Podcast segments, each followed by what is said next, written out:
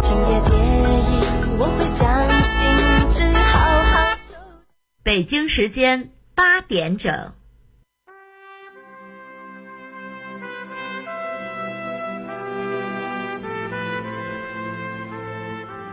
历史与诉说，亲历与真相。欢迎收听广播剧场。《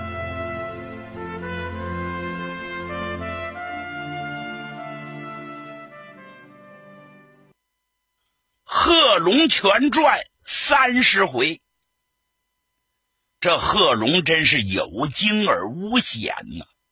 说迷信话，命太大了。那都死在眼前，他没死了。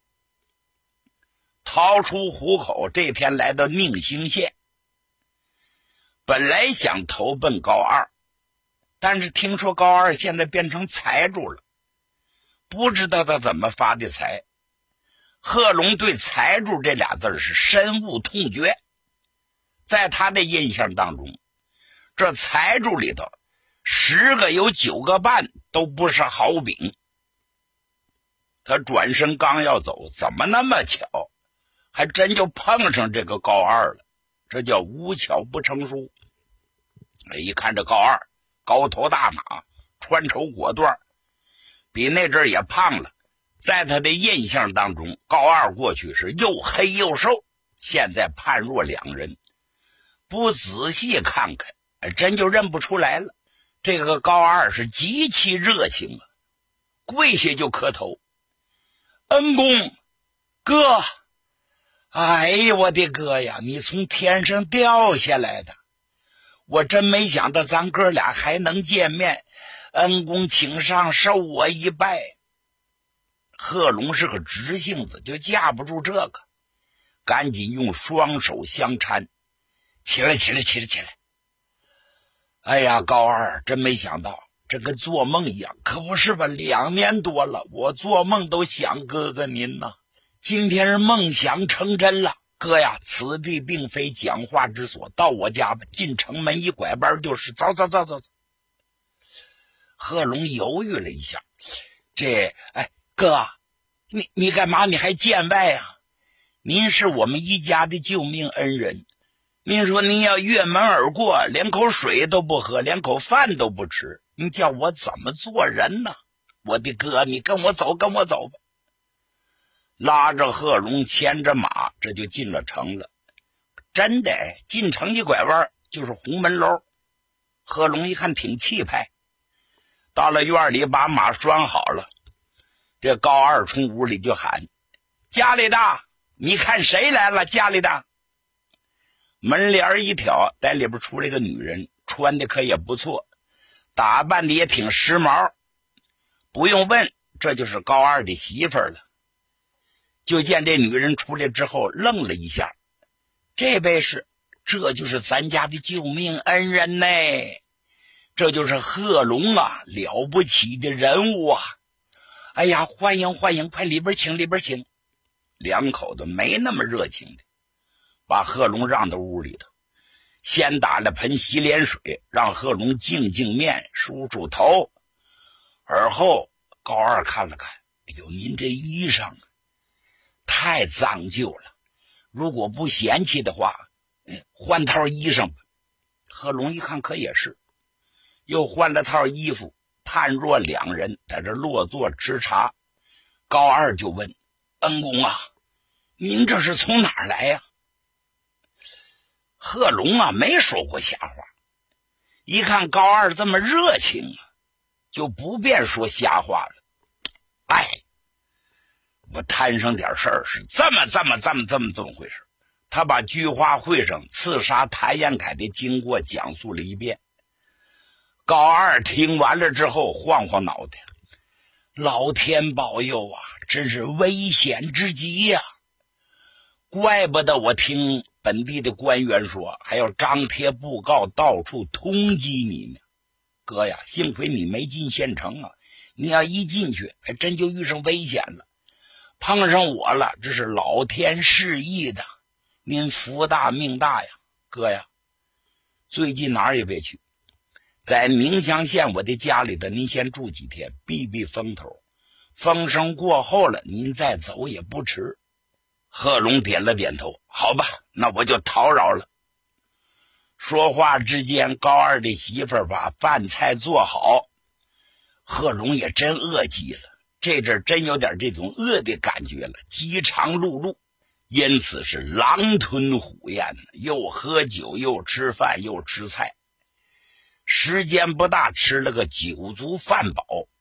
哥，吃好没？再添点不不不，我吃的多少有点过量了。我你见笑见笑，我见什么笑啊？这不应该的吗？哥，我给您收拾间房，您躺一会儿。贺龙点头，行，我还真有点累了。说话之间，把里边小书房收拾干净了，被褥铺好，贺龙进了屋了。那我先眯瞪一觉，有话等我醒了再说。哎哎，您快休息吧。贺龙是倒头便睡，结果这一睡下就醒不了了。那位说：“你说这话啥意思？”闹了半天，那酒里头有药，有蒙汗药，贺龙能醒得了吗？现在跟个活死人差不多少。高二时间不大，把门推开，往里探探头。恩公，恩公，他一听没有反应。又把他媳妇儿叫过来了，你去推一推。哎，他媳妇儿进了屋了，推推贺龙的肩膀。恩公，恩公。贺龙还没动，他跟高二说：“他都迷糊过去了，你叫我费这事干嘛呀？”哈哈哈哈哈哈！贺龙啊，贺龙，贺文长啊，贺文长，都说你是个人。我看你不是人，你是一堆银，嘿嘿嘿，你是聚宝盆，这回多稳当啊！就这么几样小菜就换来一万块现大洋啊！哈哈哈！那位说怎么回事？我跟您介绍介绍，就说这个高二，当初摊了什么事儿了？因为啊，他也赶马帮，带着两匹马、两个骡子，驮了不少的货物，身边就四五个人，有他舅舅，有他叔叔，有他本门的弟兄。没想到遇上土匪了，这土匪多狠呢，把东西给没收了还不说，还要剁去他们的双手。如果他们能拿出五千块钱来，就放他们；不家就把他们双手全剁下去。正在危难关头，正好遇上贺龙的马帮。贺龙啊，是专门暴打不平啊！一看这个就急了眼了，率领手下骆驼队子众人往前一冲，把土匪给赶散了，这才把高二的一家子给救了。高二是感恩戴德呀，那东西没抢走啊，贺龙又还给他们，因此高二。感激的不得了。分手之后，高二回到家里，就到了宁乡县，就住在这个地儿。心说：“这恩公啊，我得报答报答呀。”第二年，他带着礼物赶奔桑植县，找到贺龙。见着贺龙之后，是千恩万谢。贺龙呢，也热情的挽留他，在家里头住了三天。两个人住在一起，称兄论弟，好的不得了。这才彼此详细一唠扯，贺龙才知道，高二啊家里过去是个有钱的人，他爷爷那辈儿比较富足，但是他爷爷有个毛病，爱吸食鸦片，谁要摊上这种嗜好，没个好，把祖上留的财产全吸个荡然无存。后来他爷爷还落了个短命鬼，爷爷死了，到他父亲这辈，家里没什么东西了。偏偏他父亲也是个鸦片烟鬼，那架得住抽吗？所剩的东西都叫他爹败没了。等到了高二这辈，是穷困潦倒啊，没有办法得吃饭呢。后来有人就说：“你年纪轻轻的，跟我们赶骆驼垛子吧。”他才加入了马帮，没想到出了事遇上贺龙，把他给救了。他是真感谢贺龙，这还真不是假的。那他怎么发的财呢？就说这高二，别看穷，想法还挺多。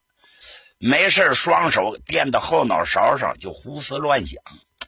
他心说：“古人说的好啊，人不得外财不富，马不得夜草不肥呀。赶这马帮有什么出息？把脚上磨的全是泡，担着多少的风险，出的满身都是臭汗。就这个还发财啊？连顾命都顾不上啊！他怎么能发得了财呢？据说我爷爷那会儿家里过得可好呢，使奴换辈呀，我怎么能振兴祖业呢？哎，换句话说，做梦他都想着发财。想来想去，终于机会还真就来了。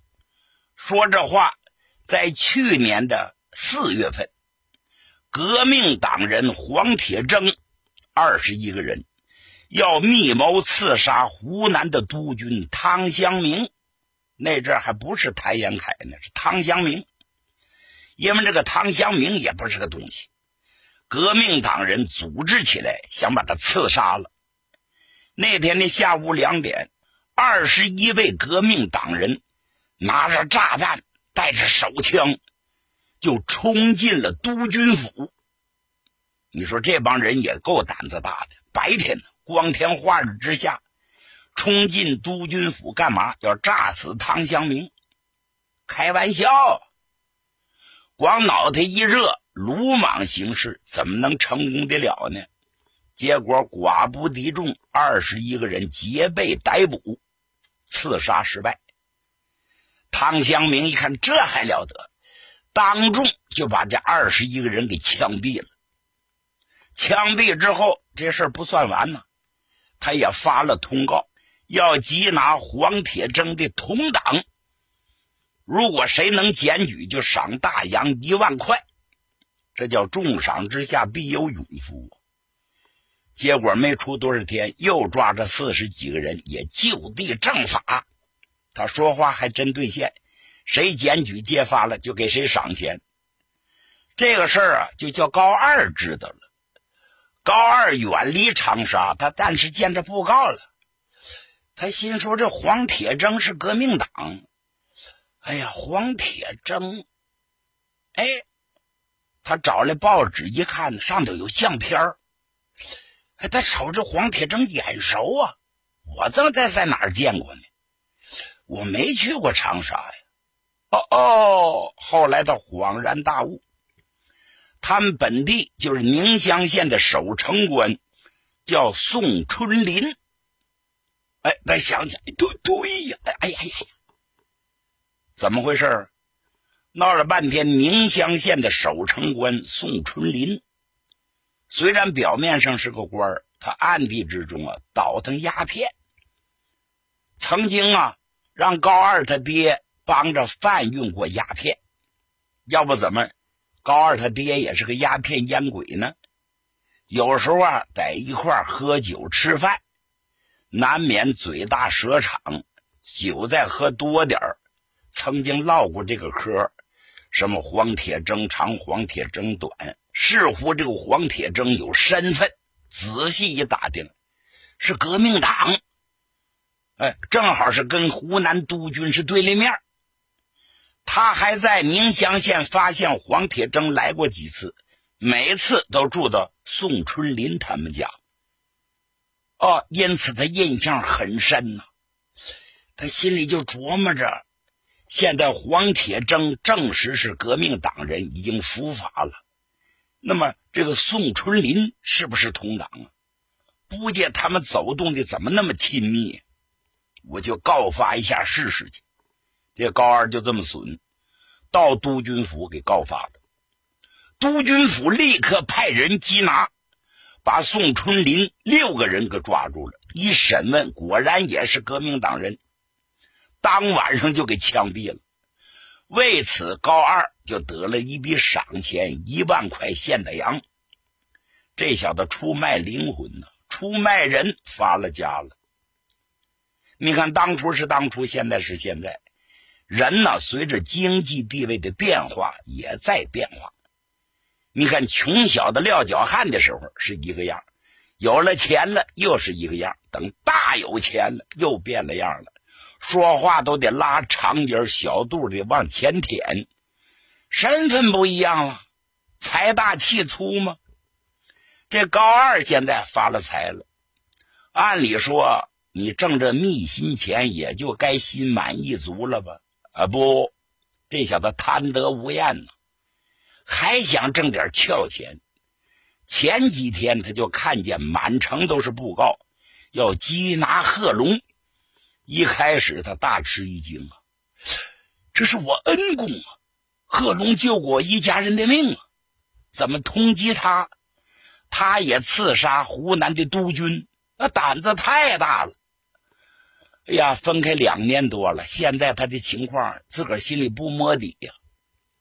没想到今儿个巧了，正遇贺龙。你别看他嘴里说的是拜年话，表现的十分热情，他心里早有弯弯招。他就想把贺龙出卖了，换取那一万块钱大洋。这家伙就是个黑心贼呀！果然如他所愿，酒里下了蒙汗药，贺龙是人事不省，他终于达到目的了。他告诉他媳妇儿：“你看着点他啊，我先拿绳把他捆上。”贺龙人事不省，怎么摆弄怎么是呗。拿绳子左三道右三道捆了个结结实实，让他媳妇在旁边守着。他跑到县衙去报案。这个县长姓秦呐，老百姓恨他，给他送了个绰号叫赛秦桧儿。你说这个人好得了好不了吧？也是个大贪官。这赛秦慧正跟自个儿的小老婆在这摸纸牌玩呢，听见有人向他报告，说有一个人来举报来了，举报贺龙啊。这赛秦桧早就知道，他也没想到这贺龙能跑到他的管辖地界，这可是大差事。不能忽视啊！他马上升堂，先把高二带上来了，问高二怎么回事。高二高兴，咧着嘴，晃着脑袋，把经过讲述了一遍。县长点了点头：“好啊，如果这个事儿能做实了，都督颁发的奖金分毫不带差你的。把贺龙给我带来。”贺龙已然人事不省，给抬到公堂上来了。赛秦辉往下看了看，把绳给他解开，绳子解开了。我高二，他怎么迷迷糊糊的？他中了我的蒙汗药了。不见他是虎啊，我能抓得住他吗？那怎么个解法？别着急，我这有解药。他在怀里把解药拿出来，用水冲开了，撬开贺龙的牙关，给他灌下去了。时间不大，贺龙明白过来了。虽然那绳子解开了，手扣子戴上了，贺龙睁开眼睛，迷迷糊糊，觉着这脑仁里头那一蹦一蹦那么疼，心口窝还有点恶心，心说这什么地方？哎，嗯，睁开虎目一看，明白了，是衙门的大堂啊。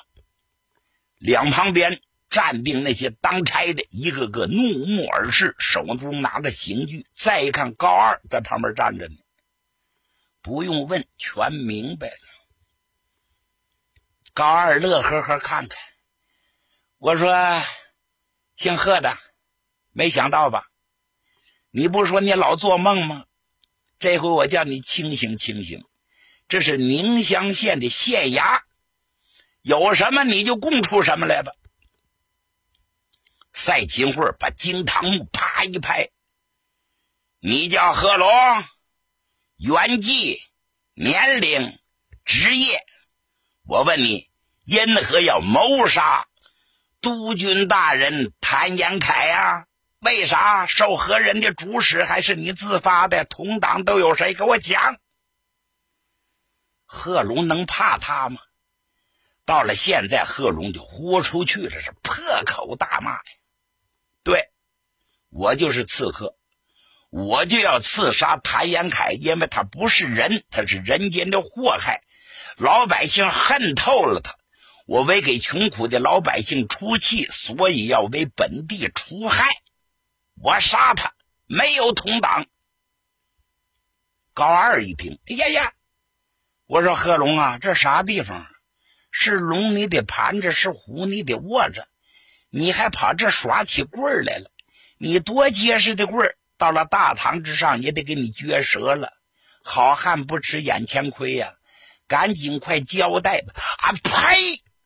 高二，阎王爷白给了你一张人皮呀！你呀，你是人面兽心之辈呀！你，高二一笑，时也运也命也呀！我跟你说吧，我谢谢你啊。那不过就是表面现象，实质上爷命大，命不当绝。我谢你什么呢？哎，你看我现在要啥有啥。另外，我再告诉你，我是中华民国的良民，良民举报罪犯理所应该的，得赏钱我也是理直气壮的。你有什么好抱怨的？你个兔崽子！贺龙恨不能一口叼住他。把他啃烂了、嚼碎了才出气，但是做不到，多少人摁着他呢？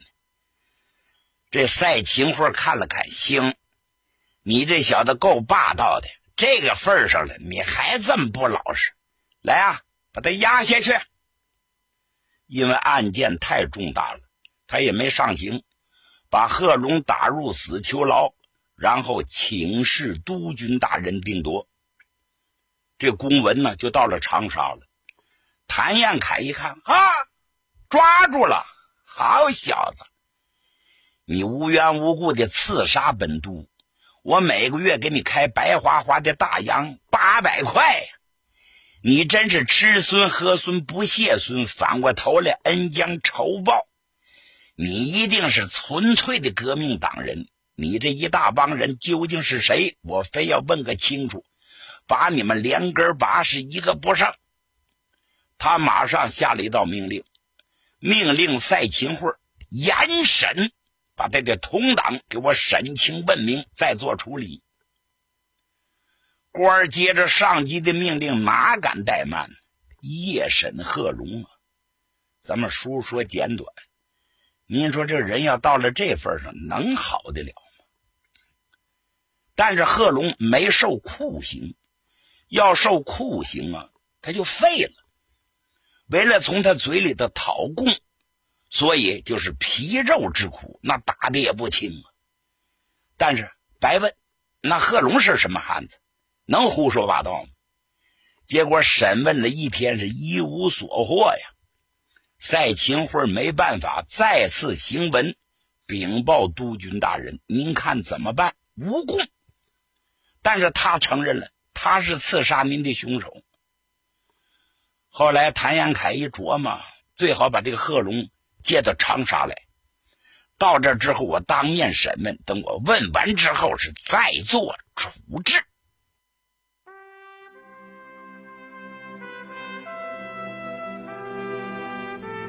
听众朋友，今天的广播剧场就为您播送到这里，欢迎您的收听。请您在明天的同一时间继续收听广播剧场。